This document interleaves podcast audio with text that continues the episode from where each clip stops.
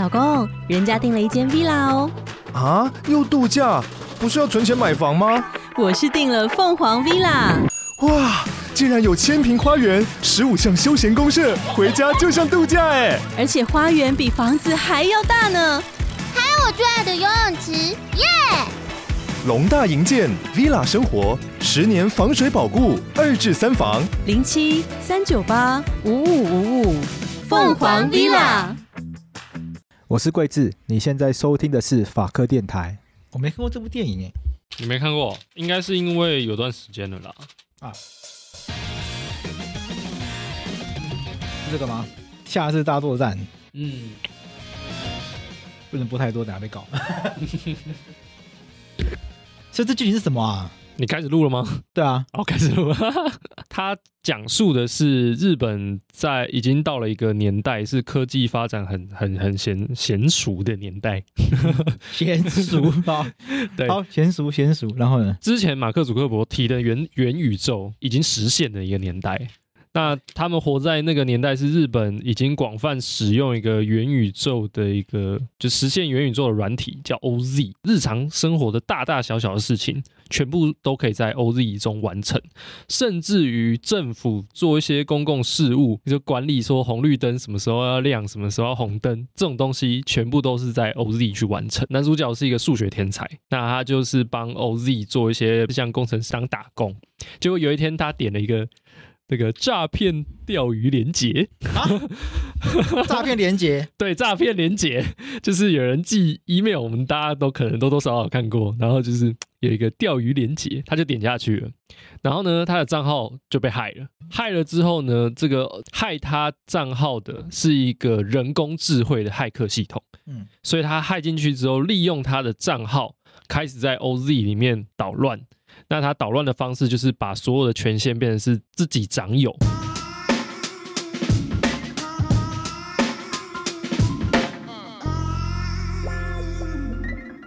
那你就会可以看到这个全日本呢，什么消防栓就直接爆开，然后直接喷开，然后这种水喷的到处都是，就造成日本的整个秩序大乱。哦，对，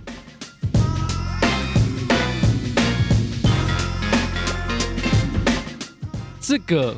OZ 的系统，它连卫星都能控制哦，这么厉害！这个 AI 把这个卫星呢，直接让它掉下来啊！对，就是所以这是算是灾难性的一个一个危机。OK，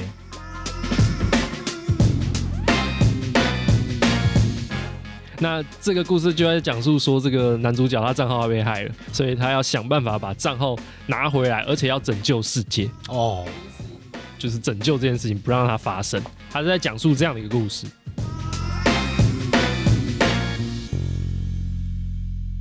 那跟今天主题什么关系？因为我们不是电影评论节目啊。等一下，等下，我们是法白实验室，不是。等下我们怎么说变成一个电影讨论电影的节目了？是不是应该找一些古阿莫？你说时代力量决策委员候选人，不要不要去时代力量啊！来这边 播出的时候不知道当选人还是落选的。对，那。它到底跟我们这这个这个这个网络自由这个系列法白实验室的系列有什么关系呢？其实很有关系啊！我刚刚讲的这个元宇宙的平台，它叫 OZ 嘛，对，啊所有事情都在上面完成，这样子的一个平台就有它的危险性，因为既然生活中的大小事都仰赖它，一旦它出了差错，比如说它的系统不够安全，它被害进去了，这个故事就在讲这件事嘛，它被害进去的话。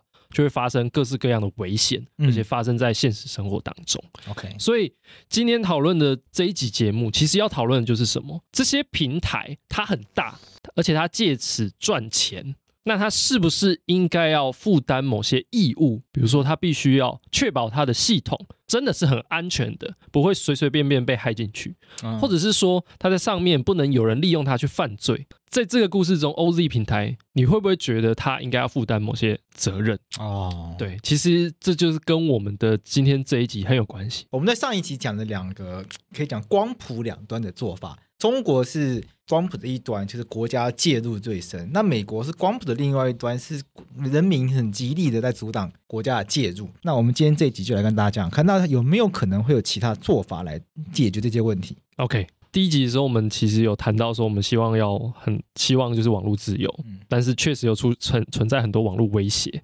但那我们提到一个东西叫网网络独立理论，嗯，这个东西呢是主张说，哎，这那个政府你没有主权，你不要来管啊，有问题的话我们自己来管。可是我们也提到说，其实现在的很多威胁是越来越难以透过这种网络集这个这么大的一个社群集体管的方式来处理。另外一个部分是网络实在资讯是太大量了，所以国家也很难及时的因应网络上各种犯罪跟违法行为，所以我们才会讨论说，好，个人虽然我们都已经定好既有的法规应该可以处理的话。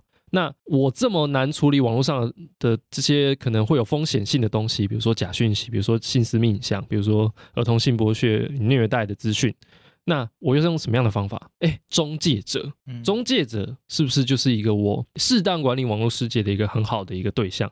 因为他们提供了这样的一个管道，让人们可以上网。那同时他们可能也是有盈利的，对。那中国就做了什么样的决定呢？他就牢牢掌握嘛。那美国呢，就是放得很松。那我们就想问，在这之间到底有没有不要那么极端的选择？嗯，那欧洲就是做了不那么极端的选择。那欧洲怎么做？德国在二零一七年的网络执行法，那网络执行法呢，其实它是一个更大的一个法案组合而成的。那网络执行法只是其中呃被包含在其中之一的一个一部一部法而已。那它的本名呢，叫做《改善社群网站上之法律执行法》。这个原名其实蛮重要的，它的目的是什么？其实是要改善社群网站上的法律执行的状况。意思是，我的法律其实都有规定，就你可以做什么，你不能做什么，其实都规定好了。问题在哪里？问题在我怎么执行？因为网络它有它的特殊性嘛，所以我很难执行我原既有的法律。所以这部法的目的，在于有效的执行德国原本它就已经规定的某些的法律。那它实际上规定什么呢？我们先讲一下德国为什么要通过这样的法案。就是德国当初在阿拉伯之春之后，有开始有大量的移民进入到这个德国国内。那德国接收了很多难民嘛，这时候就国内就开始有右派的人士就觉得说他们抢了我们的工作，或者是他们造成治安上的问题，就开始有很多针对难民的仇恨性的言论。做这种人身的攻击，那德国政府开始意识到这个问题之后，他跟一些主要的社群网站就成立一个小组，想要应应。然后科技公司也说他们会处理，可是过一阵子发现科技公司处理的态度很不好。怎么说？首先，这个他们做了一个调查，是发现 YouTube 它的态度比较好，它移除了九十 percent，Facebook 只移除了三十九 percent。Twitter 只移出一 percent，哦，根本鸟根本不鸟他，根本不鸟他。对，那因为当初科技公司是承诺他们要在二十四小时内很迅速，一天之内就处理，因为这些违法言论可能是会伤害到其他人的嘛，嗯，所以应该要迅速处理。那所以他们有承诺二十四小时内做处理，结果如果你用拉到二十四小时内来看的话，会发现 Twitter 直接变成零趴，他们没有几乎没有一件是在二十四小时内就是完全除去的。所以德国就决定要立这个网络执行法，认为说你们这些社群网站，你们承诺说你们会尽到社会责任。你们会自律，但事实上结果是，如果没有法，你们可能没有那么自律。对，所以德国就决定立了这个网络执行法。这部法规要求是说，你们这些社群网站，你们应该要就违法内容的处理，应该要设计一套程序。这套程序要能够怎么样？要能够使你们这些社群网站本业者本身能够立即知道，哎，如果有人检举。说，哎，这个东西是违法的，你应该要立即知道，而不是什么，比如说过了两年之后才知道，这不这就不行。你应该要能够立即知道有人检举了这个东西，你要在因为这些检举去看说这些内容到底是不是合法。那如果确实是属于这部法当中所指涉的那些违法的内容的时候，你就要怎么样？就要移除，不然就是要阻挡这个内容的取用。这个取用的意思就是你连不上去了，他讲的屏蔽掉了。除此之外还要怎么样呢？原则上你都必须要在二十四小时内移除这些东西，也就是说它有一个时间限制，说你原则上绝大多数的东西你都要二十四小时一天内就要直接给我移掉，你不能拖。那另外一个是说，哎，如果不是那么明显的违法的东西，哎，比如说这个东西到底是不是，还是其实它它它不是儿童，它看起来好像是。好像有点有点像儿童，但好像就是从这个各种情况判断下，好像不是不不那么明显的时候，他给你七天的时间去去做回应，可能是你你一样就把它移除掉，或者是禁止他去截取，禁也就是禁止连连到这个这个网页上。那如果再有一些特殊的情形的话，你还可以再延长。比如说，你真的没有能力去判断说，哇，这东西到底是不是违法的时候，他允许你就是针对这种申诉呢，直接移交给这个所谓的自律机构。也就是说，你会找某些自律机构，请你呃，请他来帮你去看看这些东西到底是不是违法的内容。那这个时候你就可可以是延得更长，但你交给这个自律机构之后，就变成是这个自律机构做出一些决定，你就是应该要接受。那除此之外呢，他还做了一些。其他的规定很重要的是什么？是报告的义务。他说，如果你每年收到违法内容的申诉有一百件以上，我想像 Facebook 这种东西，绝对是超过的。对，就是他们这么大的人是绝对超过一每年绝对超过一百件，每半年就用德语。提出平台呢，对于违法内容申诉处理的一个报告。那这个报告里面要讲要讲非常非常多的东西，包括说你你对这些犯罪行为，呃，你对这些违法内容都采取了些什么样的行动？然后你判断这些是不是违法的一个标准是什么？还有你接到的这个申诉的一个总次数是什么？啊，你。你的处理单位是怎么设计的？这些非常非常多细部的东西，你都应该要在这个这个份报告中被记载下来，而且呢，你要公布出来，公布在这个联邦公报以及你自己的网页上。那这个东西是什么意思呢？嗯、这个东西其实就是一个透明性报告。嗯，透明性报告的用意在于让所有人，不管不管你是政府机关还是一般的使用者，知道你社群网站是怎么处理这些违法内容的。所以，他课予他一个透明性报告的义务，说你要公开这些数据。这是德国的规定。对，这是德国的规定。我刚刚没有讲到的东西是什么？哎。大家可能听到现在会觉得哇，德国也规定说你某些东西要直接下架。欸，对啊，那跟那跟中国什么两样？对，那跟中国人什么样？因为刚刚刚其实听讲那么多，听起来就是关键字，就德国也可以屏蔽那种啊。德国政府说中介服务者要负责屏蔽那种，对，那不是那跟哔哩哔哩什么两样？那跟微信什么两样？跟微博什么两样？嗯，那梅克尔跟习近平什么两样？难怪两个这么要好。对啊，他们两个蛮要好的，不是吗？他们超要好的。对啊，那结论就是这样的。啊，今天这集结束了。他这样子，哎，好，回家。没有啦，他们很重要的不一样是什么？我们在上一集有提到说，中国它的规范设计是非常抽象，是违反法律明确性的嘛？因为他直接说你这个。就是造成一些国家的什么秩序混乱啊，或什么一些就是违反民族的什么那什么和谐啊，什么东西，他们都写这些东西。可没有德国的这个网络执行法，它很明确的规定说，这边这部法所指的违法内容指的是什么？是刑法的我列举出来的那些条文。这些条文包括第八十六条，散布违宪组织宣传品；八第八十六条 A，使用违宪呃。组织标志等等等等，它一条一条列出来，其中还包括什么？像是说，哎，恐吓公众罪，或者是什么煽动仇恨罪，或者是散布暴力言论罪，然后后面还有一些就是恶意诽谤罪，散布、取得与持有儿童色情刊物罪，嗯，这种东西。他们直接一条一条列出来，就说我们这边所讲的，你应该要尽快，就是你判断出来是违法内容的那些违法内容，指的是说他违反这些特定的刑法罪名，你才有需要做这样做这部法课于你的义务，就是你要立即的移除或者是让他连不上。OK，对，这是一个非常重要的特征，叫做重罪原则，意思是说就某些特定。重要的罪名或者是严重的罪名，我把它标示出来说，在我这些情况下，我才做什么样什么样的行为。嗯，那德国就是采取这样的做法，所以是这些言论本身构成犯罪。对，那不会有个疑问吗？因为这些言论本身还没有被判刑就被下架了，嗯，要不就未审先判吗？这其实是后面也会讨论到一个很很关键的一个问题。其实这部法的设计是什么？是行政机关直接认定某一个言论违法，然后要求你平台要下架吗？其实不是哦，不是吗？对，不是，它是课予平台一个义务说，说你要在接收到这些申诉的时候，马上判断这些东西是不是。所以判断这些资讯是不是犯罪行为的，是平台要做的，而不是行政机关做的。嗯，对。那同时你判断出来之后，下架也是这个社群网站做嘛，对不对？所以这部法客语的义务不是要求你要配合行政机关下架。而是你要自己建立一套机制，这套机制要完整，要符合我一些要求。你在看到这些东西的时候，你要下架。这跟直接行政机关直接要求社群网站下架是不一样的概念。举例来说好了，像这部法也直接明确的规定说，如果行政机关意图基于你这些社群网站没有去移除或者是阻挡这些我刚刚讲到的那些内容。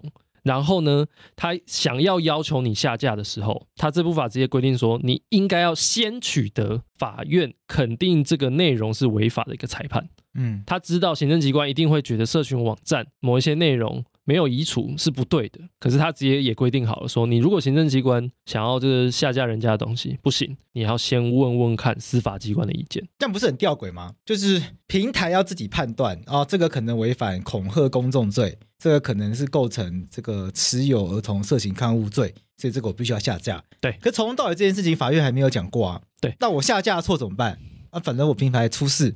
下架错的话，基本上是什么样的问题呢？其实就是，哎，你被，比如说你 po 一个资讯，哎，是一个很平常的资讯，结果平台给你乱给你下架。我相信大家常用 Facebook，时可能偶尔会，会有这种状况啊，对啊，会遇到这种状况，对不对？那其实是什么样的问题？其实是你跟 Facebook 之间的这个。只是有点像民事上的契约关系，就是他应该要提供你服务嘛，你就这个契约上的问题，可不可以就是请求司法救济？其实也是可以的，或者是说在司法救济之前，你可以先跟平台申诉，至少 Facebook 也有这样的管道。就说主张说，哎，我这个不是这个违反社群规范的这样子的一个做法，跟中国最大的差异在哪里？呃，中国要求是这样，呃，你这个平台上面所有东西你都要负责，而且所有我认为是违法的东西，你都要马上下架，而且要通知我。嗯，可是关键在什么是违法的，他不讲清楚，所以。最后导致的结果就是平台哇，我根本就什么都不知道啊，就我不知道什么东西会违法，然后导致我被罚，甚至不能营业。所以今天只要就是他们就会自己开始想说，那什么东西可能是敏感的，可能是可能是那个呃共产党不喜欢的，他们自己先想好。所以今天这个东西一旦出现在我平台上的时候，我直接下架，全部下架。所以没没有什么违反特定刑法规定的一些问题。同时，如果是行政机关要直接要求你下架的话，在德国下网络执行法下面，他要先经过司法机关的同意。这个在中国呢，这个没有这个问题，就变成是说，你这个主管机关直接进来要辅导你的时候，你要去遵循。在中国，如果国家认为某个言网络言论违法的话，网络平台必须要立刻配合。对，立刻配合。可在德国的话，政府按照德国的法律的话，政虽然有类似数位中介法的规定，可是。国家其实不能够要求这些数位中介者直接去下架某些言论。没错，那在德国，他们的模式是透过类似的法律，要求这些网络平台服务业者自己去建构一些自律规范，那必须要去运作。那这些平台业者必须要自己在自己的平台里面。去建构出哪一些言论、哪一些行为是必须要被下架的，然后必须要定期的来提供报告，来让大家来检视他自己有没有在落实这些自律规范。对，用法律的力量去要求这些数位中介服务者。去建构出解决网络问题的自律规范，没错。那我们除了德国以外，有没有看到其他的法案？嗯，甚至欧盟本身有没有提出法案在处理这些问题？法国也立了一个，就是可以拿来比较的法案，这个叫做二零一八年的对抗不实讯息法案。那它立法是原因是为什么呢？是他们在选举的过程中发现到说，他们国内有非常多的不实讯息在流传。然后他们立法理由直接讲到一点，就是说，虽然可以根据现有法律追究此类虚假讯息作者的民事及刑事责任，但是这些不足以迅速删除线上内容，以防止其传播或重新出现。所以这部法在做的事情就是应付这样的现象，说我我既有法律，哎，其实可以课予他们责任。但是我没有办法让它删除啊，它会继续留在网络上面。所以这部法要处理这个问题，希望它不要再继续传播。那它的做法是什么呢？它的做法就是说，哎，我从选举令公布，原则上就是他们选实际上选举当天的前三个月的时间啦。那选举前三个月一直到选举结束的这段期间呢，如果有不实的资讯是透过线上的公共通讯服务，这个基本上很只只要是是公开的，就是公众可以接收到资讯的这些这个网络上的服务啊，都会算是。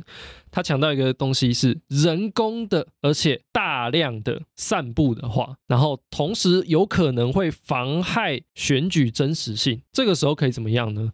检察官或者是利害关系人，比如说你是这个你你要选举。那有不实讯息在人工的，而且大量的来攻击你的话，你这个这个这个候选人也可以检，跟检察官也可以向法院申请发动将这个散布不实讯息的网站怎么样，把它黑名单掉，或者是要怎么样？移除不实讯息，或者是阻断散布这个不实讯息的位置等等诸如此类的。那里面有一个蛮蛮有趣的规范。后面可能比比可可能会比较到，就是说他们也有一个紧急申请。那这个紧急申请呢，法官应该要在四十八小时内做出裁定。那时候如果是不实讯息的话，四十八小时内法官要知道说哦，这个是不实讯息，直接把它移除掉，或者是说这个网站直接封掉。对，那他是做这样的规定。一样问题又来了，他一样可以屏蔽，一样可以下架，一样一样把人家封锁。那他跟中国什么不一样？跟中国不一样的地方就在于说，哎，我们假设是中国发生一些不实讯息的地方，哎，那这个他中国的法律会怎么做呢？要么就是平台，哎，直接下架嘛，对不对？平台直接下架。要么是行政机关直接要求你平台业者，哎，把这个不实讯息下架。但是法国的设计是怎么样？你今天是候选人，他首先就是主体有限制哦，你是候选人或者是检察官才可以发动这个东西。这个东西是什么？你要去找法院，而不是找这个平台或者是找行政。机关，你要找司法机关去判断说这个东西是不是不实讯息。那判断完了之后呢，法院肯认你哦，确实这个是不实讯息，有可能伤害到选举的真实性的时候，我才会核发哎一个命令说，哎这个东西应该要被封掉。所以它跟中国不一样，在于司法有没有参与，还有这个这个主要的发动者是谁，它是有限制的。所以不是说政府封了就封了，对，而且这过程中法官的参与，因为法官是独立的审判，对，OK。不过在中国法官可能也不是很独立啦，嗯，就这个部分的比较性，哎，法国的这部对抗不实讯息法里面，它也有也有针对透明性的报告有有规定，如果有自然人啊，就是一般人或者是这个公司对你平台要付钱，付钱给你说，哎，我要这个内容推广，你帮我下广告，然后。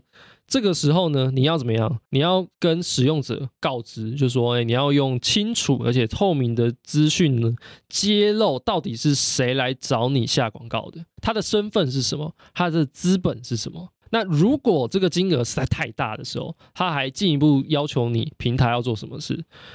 他要求你说，你到底收了多少钱？你要跟使用者告知。所以在不实讯息的对抗上，他也做了透明性的义务。那还有其他的国家吗？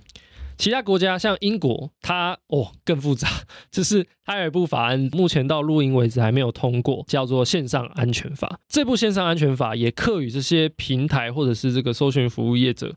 很多的义务，比如说你要做什么？你要做非法内容的风险评估，去评估说你这个平台上，哎，你这个这个服务上是不是会可能有可能会出现很多非法内容，尤其对儿童会有产生某些伤害性的内容，你要特别去注意，而且要降低它，降低它的风险。在察觉到这些优先非法的内容的时候，你应该要迅速的下架。那优先非法内容是什么呢？优先非法内容。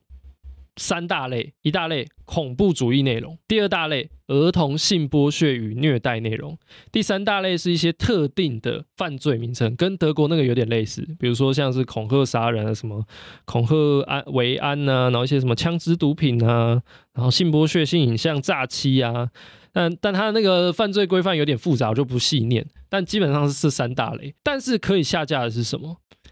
它里面规定说，行政机关哦，这边行政机关哦，英国通讯管理局，它如果发现有恐怖主义或者是儿童性剥削与虐待的内容这两种内容的话，它可以先给业者警告说，哎，你上面有这种内容，你应该用什么样的方法迅速处理？嗯，但是如果这个这个行政机关，我们叫 Ofcom 的这个行政机关，他觉得，哎。好像不太够的话，它可以发出一个处理提醒。这个东西就是有法律效力的哦，就是说你必须要马上把这个恐怖主义内容或者是儿童性剥削与虐待的内容下架。如果不下架，你会被罚款。对，那如果他不做的呢？这些业者如果还不做呢？被罚款了还不做吗？那他可以怎么做？这些这个行政机关就可以找法院，找法院去申请一个东西叫做服务限制令，或者是。或者是接取限制令，意思就是说，服务限制令就是有一些就业者嘛，他要经营嘛，他旁边会有一些需要，比如说金流上的需要。服务限制令就是说我断你金流啊，接取限制令更狠，就是我直接不让你经营，哦、你的网页我连不你连不进去，Facebook 拜拜啊，英国你里面的用户直接不用不能用 Facebook，OK，就是这样。可是他要找法院，他要向法院申请。那我觉得英国这部分更值得讨论啊，因为刚刚前面法国啊、德国啊，你说要跟中国比较的话，我觉得那个区别还蛮明显的。德国跟法国其实政府还不能够直接要求平台业者去下架人家的内容，它都还是很间接的。德国是叫人家建立自律规范，法国是你还要透过法院。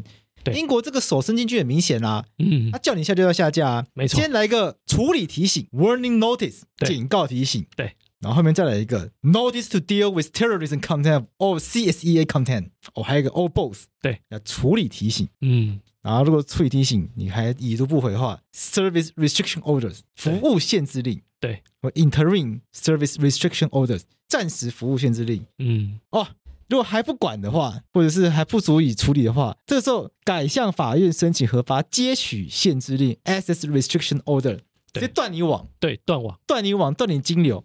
拜，那一个网站，哎，你说法白今天被断网，那别大家就再也不要听这个啦。大大家收一收回家了，那我们今天就倒闭啦，我回去当律师。对啊，干嘛？嗯，没没得没得玩啊。对，那你说这个这个跟习近平什么两样？哎，这个英国的法规确实比较激进，对，它是行政机关可以直接下命令，对，确实没错。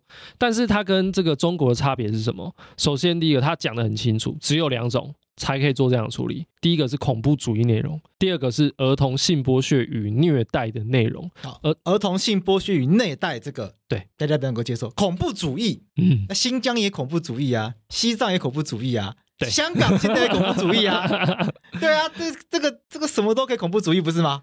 这个就是大概我觉得欧洲，呃，我觉得在国际政治上最麻烦的啦，对啊，嗯、因为欧洲深受恐怖主义的，就是。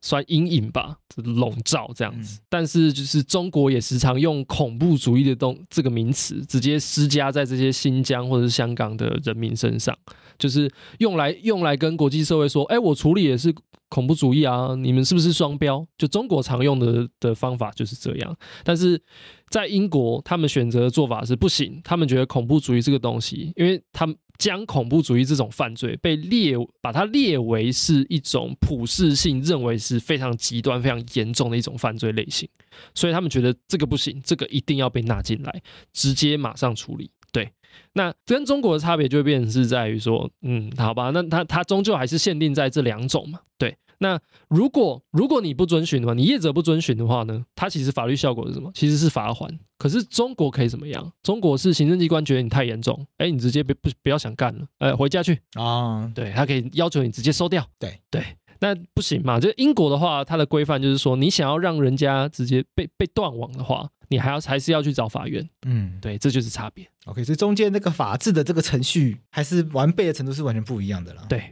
，OK。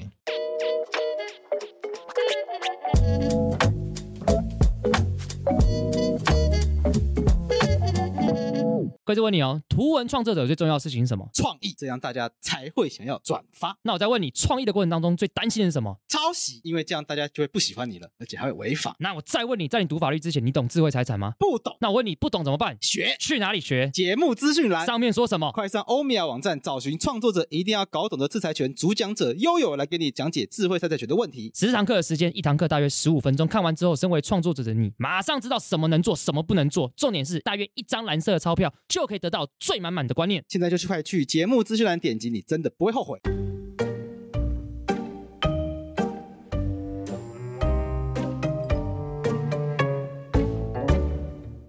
那讲完了这么多，从德国、法国、英国，那法啊欧盟本身呢？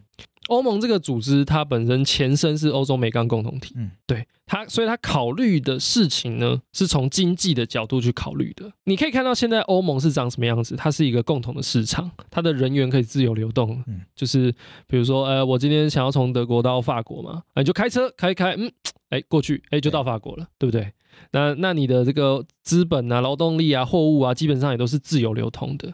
那在经济上，他们经济的政策这很重要，尽量追求统一；货币上也追求统一，对不对？他们他们有欧元，那所以他们考虑这个关于网络上的内容这样子的一个管理规范的时候，他们也是从经济的角度上思考。他们考虑到一件事情是什么？是像德国、像法国，他们都开始在做一件事，就是在管理这些网络的中介者。哦。可是他们发现到一件事，你们各个国家都各个有立法权嘛，对不对？你都可以各自立法啊。但是你们对于中介者的要求其实不一致，那这会造成什么样的问题？这会对市场造成一些负面影响，那就完了啊！我同样的服务我要做一堆事情，那另外一个国家我就不需要做这件事情，那我就觉得很麻烦了。那我那要那我就不提供这个国家服务，然后我只提供这些国家服务，那这时候就就是怎么样？在欧洲内部，它提供的服务就是很不统一化，那会造成这些服务提供的一些流动的一个障碍。消费者也怎么样？在严格规范的国家，可能会没有更多的选择，嗯，因为他不想进来嘛。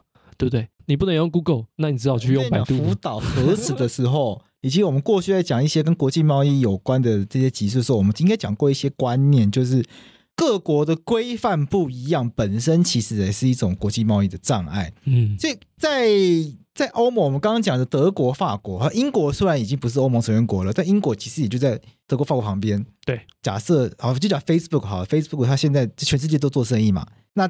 它在德国也提供服务，它在法国也提供服务，它在英国也提供服务。那各个国家法律都要遵守啊。但他在德国，他在德国，他就要按照德国规定去提供刚刚那个什么东西啊、呃，去制作那什么透明度报告。嗯，然后人家来申诉的话，然后就要去按照人家申，他就要去学习哦。德国的规定是这些东西要去，德国的规定是这些言论可以讲，那些言论不可以讲，他要按照德国规定去审查。法国是哦，这个可以讲，那不可以讲。英国是这个可以讲，那不可以讲。那每个国家可以讲的不一样，不不不可以讲的不不不一样。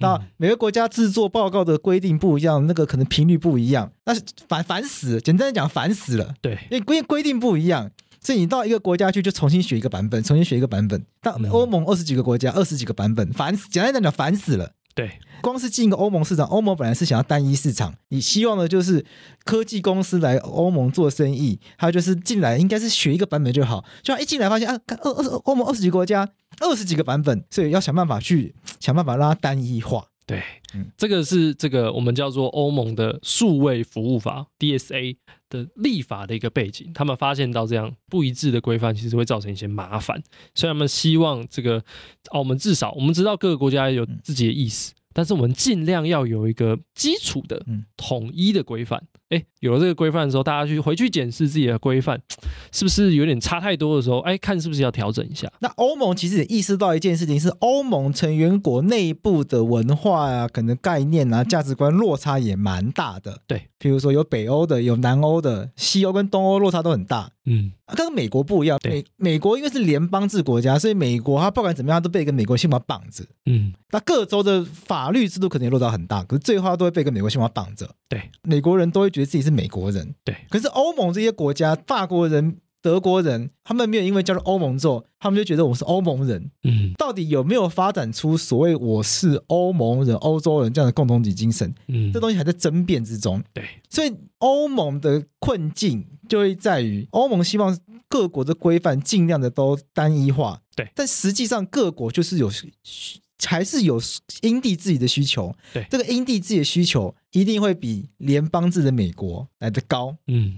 一定会，理论上中国这么大，各省应该也会需要因地制宜的需求。对，但是中国显然习近平想要抓得更紧。没有，我们都一样。不 要 不要这样，不要讲中国了，不要去嘲笑别人。台湾，嗯，台湾就连台湾都会有什么台湾什么嘉义啊，台嘉义市议会、嘉义市嘉义县议会啊，台北市议会啊，自己都想要定对荷尔蒙猪的标准，不是吗？没错，都会宣称自己有所谓因地制宜需求，不是吗？嗯，那更何况欧盟各国自己，当然他们也会有。宣称他们也会觉得他们自己要因地制宜，所以如何在这些东西去拿捏，这是欧盟方面临的挑战。那德国、法国自己玩自己的，如果大家都做做的差异很大的话，那欧盟。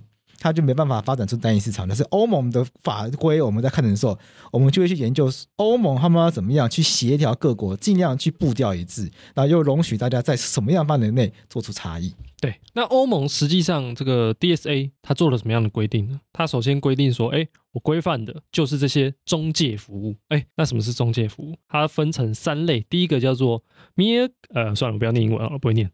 单纯连线，这单纯连线意思说你在通讯网络中传输使用者提供的这个资讯，或者是你让它接取网络。就是在在我们台湾，就像什么，就像中华电信。那另外一个叫什么？快速存取。那另外一个部分叫资讯储存的服务，意思就是说，你依照你的要求，你去储存资讯的。那这个东西像什么？像云端。哎，像我们刚刚讲到 Facebook 嘞，，YouTube 嘞，在哪里？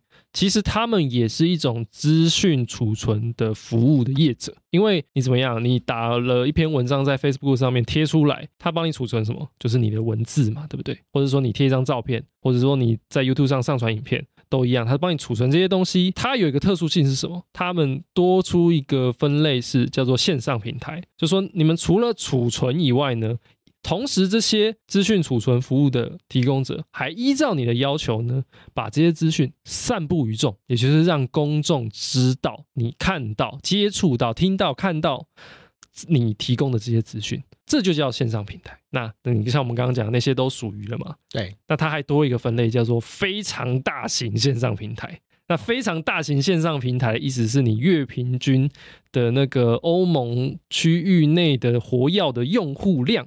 是四千五百万以上，那这么大型的平台，那基本上那些什么 Facebook 那种 Google 绝对都超过的，就是他们都是数千万，几乎涵盖了整个欧盟的那用户用户量大到不行，基本上都符合这个叫做非常大型线上平台。那 DSA 做的规范是什么？是他知道有这么多种中介服务的提供者，但他觉得应该要分阶层。分阶层就是说，哎，这个单纯连线跟快速存取这种服务呢，常常是什么？哎，你你传传资讯到网络上的时候，中华电信知道你传什么吗？就是 他们其实大多，他们其实是不知道的。他们其实就是，哎，你要连线，哎，来来连线，我提供你服务。就你你们契约签好说你，你你你要，就是中华电信要提供给你服务，然后你付钱给他的时候，基本上他就会把给你连线的了。对，所以这些服务提供者其实往往怎么样？他不知道你在网络上在干什么，对，他不知道，所以他被课予的义务是最少的。那他被课予什么样的义务呢？就是基本上很简单啦，你的使用者条款。应该要包含某些内容，比如说你如果会进行一些内容的审查，或者是我这边翻叫和谐，和谐掉你的内容，这个有点之语。那如果你会做这件事情的话，你的演算法是什么？你或者是你会人工审查这些东西、这些内容，你会做的事情，你应该要清楚的写在你的使用者条款中，告诉你的使用者，这是一个。另外一个是什么？一样，透明性报告，你也一样有这个透明性报告的义务。定期的，你应该要做透明度的报告，告诉你说你在这个接受到某些哦，有人说你的那个传输的东西是非法的时候，诶，你做的行为是什么？你怎么做？你花了多久的时间做？那这些申诉里面大概都是在讲说这些非法内容大概是什么样的太阳，比如说是恐怖主义，比如说是儿童性私密影像等等的。那你要去报告这个东西。这两种单纯连线跟快速存取的中介者呢，他们负担最小，因为他们几乎什么都，大多数情况是什么都不知道。但是开始大的是什么？资讯储存服务。为什么？因为他会依照你的要求储存你要的资讯嘛。那他有可能会知道你在上面存了什么，所以就开始给给他施加更多的、更多的一些义务。比如说，你应该要提供一个检举管道，让人人们能够检举说，哎，你上面储存的东西，哎，其实是违法的啊。不然，然后另外是什么？就是说，哎，你针对。哎，今今天知道这些这个东西是违法之后，你做出了某些行为，那你应该要怎么样说你的理由？说你为什么做出这样的决定？哎，你知道这是违法的时候，你为什么觉得它是违法？为什么觉得它不是违法？你应该要说清楚。这个是资讯储存服务呃提供者他附加义务。但是如果你今天进到线上平台或非常大型线上平台，你的义务又加非常非常非常多。那非常多是什么意思呢？比如说像是这个线上平台。你同时还要怎么样？今天有触碰到某些刑事犯罪的话，你要对这个成员国有关机关进行通报，你要告诉这些有关机关。然后另外是什么？你还要提供一个叫做特很特殊的就是申诉跟救济的机制。有人东西被你下架了，你要让他申诉，看能不能平反。哎，同时呢，你还要再另外建一个叫法院外的纷争解决的机制，也就是它可能是一个独立的一个机构。我我有这个专业知识，专门去审查说，哎，这个资讯到底是不是违法的？你还要就是做出这样的一个机制，那还有包含说你这个广告使用者的透明等等的。那如果你是非常大型线上平台，你又负担更多的义务，比如说你要风险管理啊、风险的稽核啊、更多的透明性呢、啊。所以你可以看到 DSA 的整体的规范大概是这样，它是一个阶层性越来越多义务的方式。去课与这些中介者，看你的性质是什么。那这应该算是蛮，就大致听下来，应该算是蛮符合我们对于中介者到底应该要负什么样义务的一个想象。所以看起来欧盟他们的逻辑是有点回到网络自己管理自己的状态，可是政府是 push 网络赶快去管一管，对对不对？我们从第一集到第二集，第一集讲网络自由，网络自由在网络独立的这个宣言里面呢，大家希望网络自己要去发展出自己的一个规范。可是看起来网络世界自己去发展规范这件事情，在某些问题有些有被解决，在某些问题看起来没有办法解决。对，问题一直如果不解决的话，政府会有压力嘛？嗯，那共独裁政府也会有压力，那民民主政府也会有压力啊。那那那那那势必要解决的话，那。那欧盟看起来他们走另外一条路是，那我我不要直接来解决，但我想办法逼你们去解决。对，感觉他的逻辑逻辑是这样，没错。所以台湾的数位中介服务法当时号称是学欧盟的，对。但为什么会引发这么大的争议？因为当时我们第一集在播出的时候呢，前面一骂声一片。对，骂声一片，别骂声一片，说哦，这个数位中介法上路了，就这个中，这个这个蔡英文的这个老大，蔡英文这个老大姐手就是伸进来，关中天，然后关这个关那个不让我骂，嗯，好像是政府就即将要来把手伸进来。哎，可是刚刚听完，如果是学欧盟的话。其实政府的手是不会直接伸进中介者里面，不是吗？对，数位中介服务法草案这部草案到底发生了什么样的问题？其实总归来讲，它发生的问题是两个，直接归纳成两个。第一个是你学欧盟的。这部法可是欧盟的定位是国际组织，嗯，它不是国家，它是国际组织，所以它在落实某些规范的过程中，其实它会势必一定要去尊重成员国他们自己的运作，在某些规范上。那你如果完全学的话，就会变成是这种类型的规范，DSA 可能规定说你这个要用什么样的机制，各方协调，在数位中介服务法草案可能就是直接变成是主管机关直接进来担任这样的一个角色。那这是一个，这是这是一个欧盟是国际组织，跟台湾呃好像不是国家，但基本上是一个政府。那这样子一个地位上的落差，造成是你直接学的话会产生某一些问题。这是第一个。第二个问题是，数位中介服务法其实也没有完全学 DSA 这套规范，它在里面塞进了某些东西，而塞进的最争议的那个东西呢，大家都听过资讯限制令哦，对。它这个东西是 DSA 没有的哦，那这是什么东西？这个最争议的东西是什么呢？它的规定是说，哦，你今天这个各个法规主管机关，哦，这个超多的，超多各个法规主管机关的哦，如果他们查到什么，你们这些中介服务提供者，所有的中介者，你依照使用者的要求所传输或储存的这些资讯呢，有违反法律强制或禁止规定者。注意，法律强制或禁止规定这个东西在法律上超级多，嗯，基本上今天只要有任何法律说就是不应怎么样怎么样，或应怎么样怎么样，我们时常会认为就是强制或禁止规定。这个东西实在是多到没有办法盘点，嗯，对。那他说什么？他说如果有违反法律强制或禁止规定的，为了避免或减轻公共利益造成某些危害嘛，对。可以怎么样？这些主管机关可以向法院申请资讯限制令。那这些资讯限制令呢？如果法院哎看过决定核核发这些令的话，就会变成是这些令会进到这些中介者的面前，就说哎你要下架，或者是不让他连上那个网页等等诸如此类的，屏蔽他。对，屏蔽他。OK。不过这个有法院来做审查的话，不是应该也也算是有保障吗？对。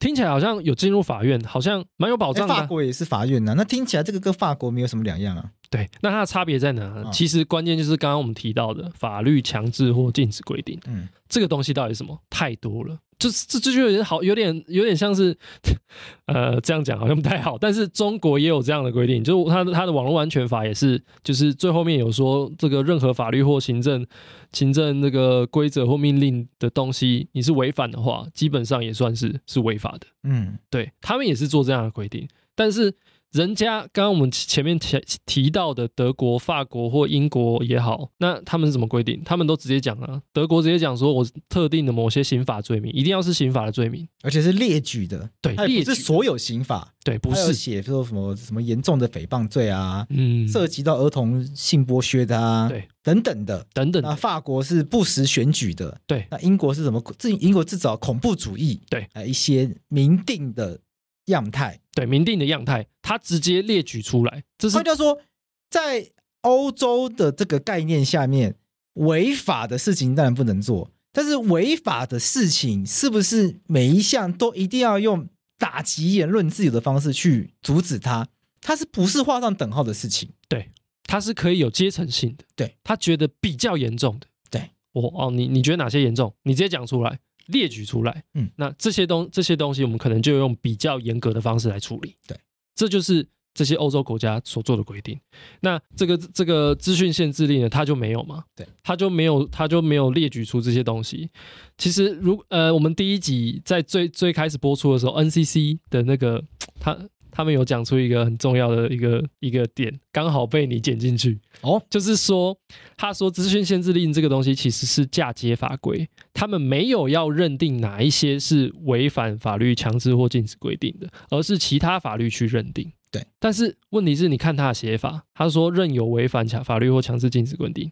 等于说，基本上所有都是啊。嗯，那你说你虽然你 NCC 不认定，但是所有机关可以就所有他认为是的，全部全部都一起认定，全部都认定呢、啊？那等于说完全没有一个范围可以预见到吗？我觉得这个对我来说会是一个手段上会有逾越比例原则这个问题啦。我觉得这是一个很一直很难跟大家沟通的观念。我常常会觉得跟身边的人聊天之后。常常大家会觉得目的对了，什么都可以做。当然，他现在的做法就是所有违法的言论都不可以说，听起来合理，因为这些东西他的逻辑是这些东西本来就违法啊。对，违法的事情，现实生活中不能做，网络上当然也不可以做啊。嗯，听起来很合理，但是它会有一个问题是，当你把所有的违法的事情全部都一网打尽的时候，你会漏掉去思考，它其实有大有小。对，譬如说，我们就看刑法好了。刑法里面有很严重的杀人罪，你说在网络上面能不能够去讲一些散播大家想要去杀人的言论？嗯，你说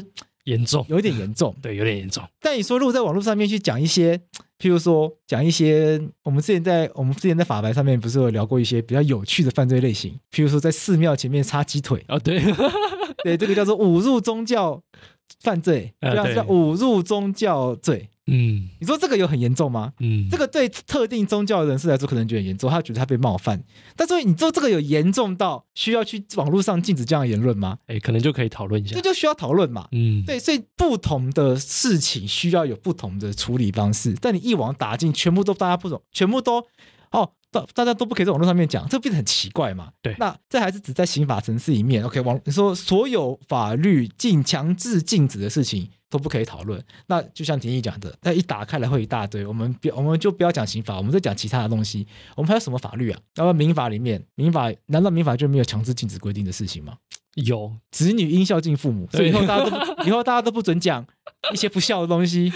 不孝有三，无后为大。以后大家都不准讲，所以你会得到很多很奇怪的结论。对，所以这个未来在解释上、运用上都会出现很多很奇怪的问题。到底什么东西是可以讲，什么东西是不可以讲？行政机关在运用上面会出现很多很奇怪的问题。嗯、那那再来是主管机关是不是在政策的实运运作上面就会出现很多的武器？对，因为主因为因为主管机关本来就是执法机关呐、啊。嗯，那那网络上面这些东西，如果跟他的政策方向是有违背的，他就说啊，这个违反法令，那就请求法院让他下架。那法院也执法，法院也是按依法依法审查，哎，确实违法，那以后变成叫违法都不能讲。嗯，那大家连讨论的机会都没有的情况下面，确实言论自由会遭到很大的侵害。对，那其实就是呃，可能在那阵子讨论的时候，大家会觉得说啊，有进法院，有进法院，那法院还是会就是 就是这客观的，尽可能客观的判断，然后就会去也会去想说一些比例原则什么的。但是今天这这个规定做的事情，其实就是空白授权，等于说你所有的东西都可以拿到法官面前试试看，看他会不会让你过。那其实就本身就是一个问题嘛。虽然法院呃，我们会认为法院会做一个客观的审查，但你就是等于说，就是给法院一个超大的负担。他今天要要审查一大堆，他要仔细审查之后，可能觉得哎，这个可以过，这个不可以过的东西。那当他公案案件量一大的话，他是不是很容易审错？确实会嘛。那资讯限制令在这这个规范上缺失，就是其他各国你没有学到的部分，就是什么？你没有符合重罪原则，对对吧？那像这这个，我我很强调是这个资讯限制令，它里面讲说他学了什么？英国的线上安全法，对，他就是学这个东西，而且他立法理由还写错，他学的才不是限制截取令，嗯，那个法律效果完全不一样，他学的就是我们刚刚提到的处理提醒，对他，但是他处理提醒。它针对的内容是什么？恐怖主义、儿童性剥削与虐待，就这两种。所以你当你去学线上安全法的时候，你其实你就是没有学到这个嘛。人家只针对这两种的时候，那你的设计却完全不一样，你是空白授权。这个其实就是很重很大的一个问题。所以大家看到资讯限制令这样的规范，还有后面我们可能呃我们也没有提到这个加注，甚至它可以加注警语这样子一个规范。不过加注警语很多国家也有在做了。对，加注警语很多人其实这也是欧，这也是从欧洲这边学来的啦。呃，对，但是就是他所呃立法理由写的那个的那个规范，他其实没有没有想要对抗假讯息。嗯，对，这是这其实是那个加注警语部分的这个问题。但我们也不去谈它。那重点在于，假设你认为资讯限制令跟加注警语是不妥当的，你觉得它限制了你的网络自由、言论自由，然后所以就有很多人那时候在讲说，这个数位中介法是恶法嘛，就是不应该通过嘛。可是这个系列我想要强调的是，那你有看过数位中介法其他的法规吗？其实很多人是不知道的。数位中介服务法的这个草案，它总共有几条？对，我记得没错。数位中介服务法的草案，它总共有几条？五十八条。OK，对，那资讯限制令跟什么禁止资讯限制令差不多占三条。嗯，那除此之外，你知道其他的法规在规范什么吗？在规范什么？它其实也有很多，就是学了这个 DSA 欧盟 DSA 的规范，也课予了各式各样不同的业者不同程度的义务。嗯，那这些义务呢，是不是适当的？其实。广大的社会民众是没有去注意到的，这是非常可惜的地方。比如说这个透明度报告，哎，他也学 DSA 啊，或者说你要建立这个检举的机制，好，然后你这个被下架或限制截取的这个人，你可以有异议跟申诉的机会，这些东西基本上一般民众都没有去讨论到，这是非我觉得非常可惜的地方。那这些地方它跟欧盟的做法是一样的吗？对，一样的，但不一样的地方在于什么？在于比较这个这个是业者最反弹最大的就是。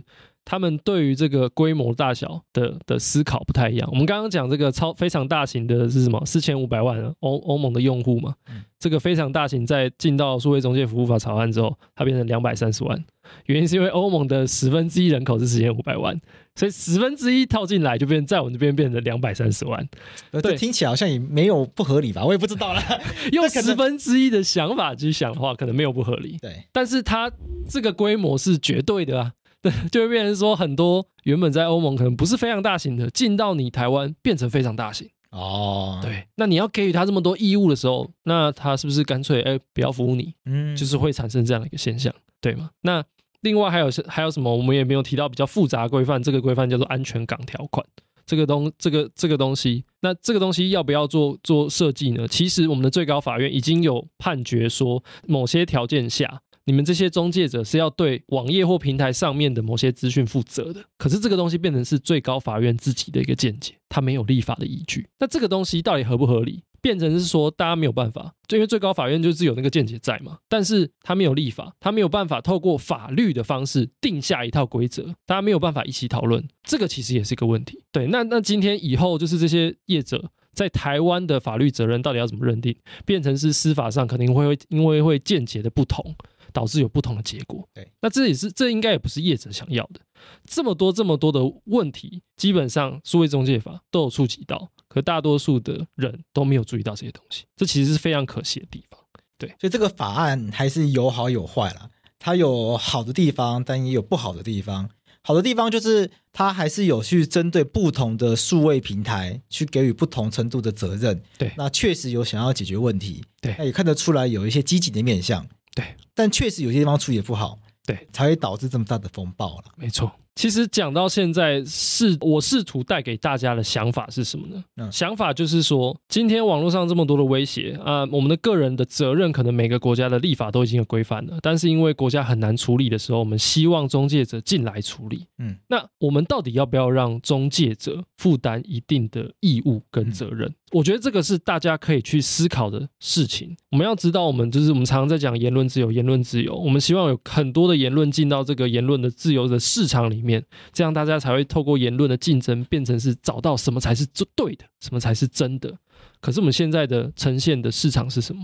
是这些 Google、Facebook、YouTube 这些科技巨头，它取代了这些过去原本资讯传递的媒介，它变成你主要脱离不开的传递资讯的媒介，它本身就是一个市场。他决定的规则，可是怎么样？他是寡头，他几乎是垄断的，所以变成什么？他说什么就是什么，他说是就是，不是就不是就不是。他利用网络这个这个科技盈利很多，但是他同时让很多的言论、很多的一些犯罪行为在网络上发生的时候，他透过这个盈利，却让整个国家、各个国家、全球的国家，甚至是全球的社会，每一个个人去承担网络上因为资讯快速传递造成的风险，而且他不愿意积极处理，这其实才是问题。那你觉不觉得我们应该要尽到保护消费者，也就是我们这些使使用者的这些责任？他应不应该尽到这些责任？应不应该有负担某些义务去保护我们？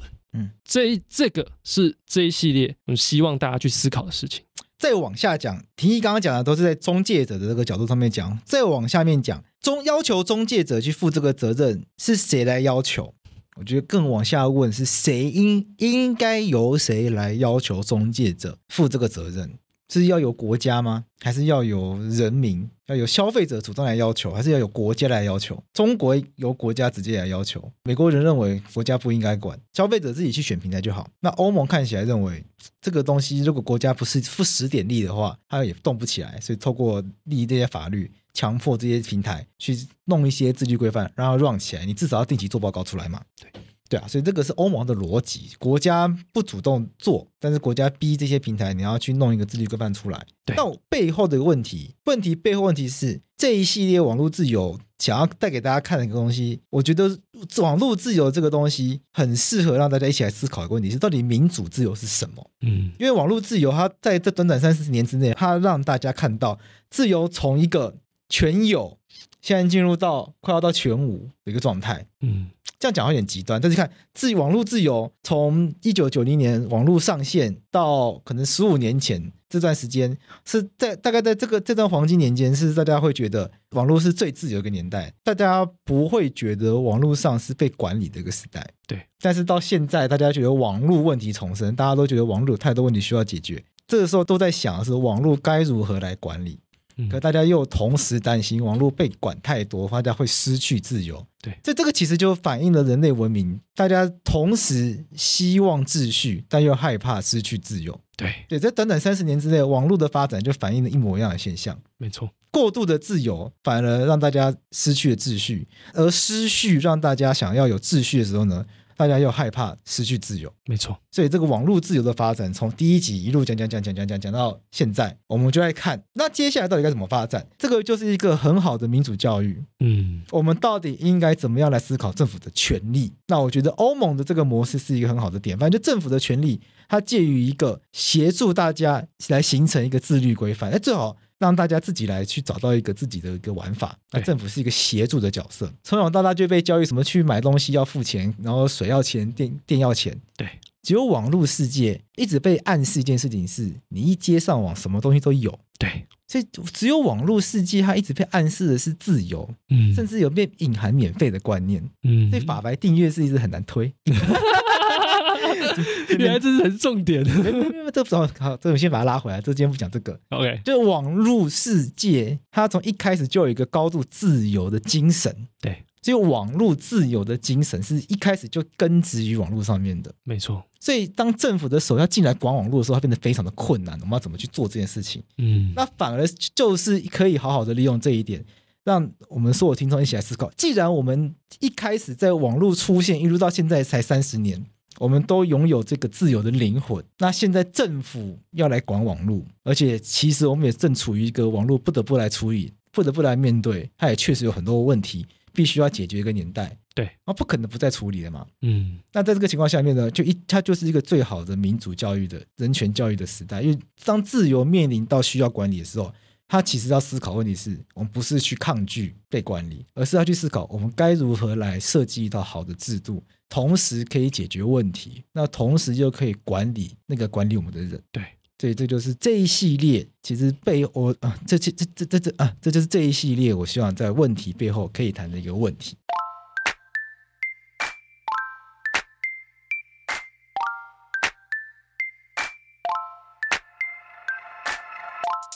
所以数位中介服务法对我来说，它就是一个已经死掉的法案。但我相信它未来应该还是会再以不同的形式出现的，因为台湾不可能不去解决网络问题。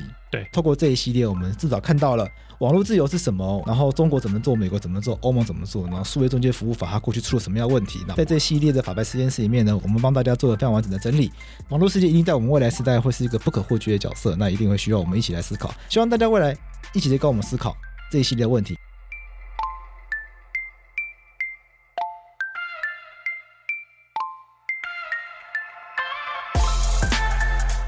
那我们这期就到这边了，那我们就三月再见，拜拜，拜拜。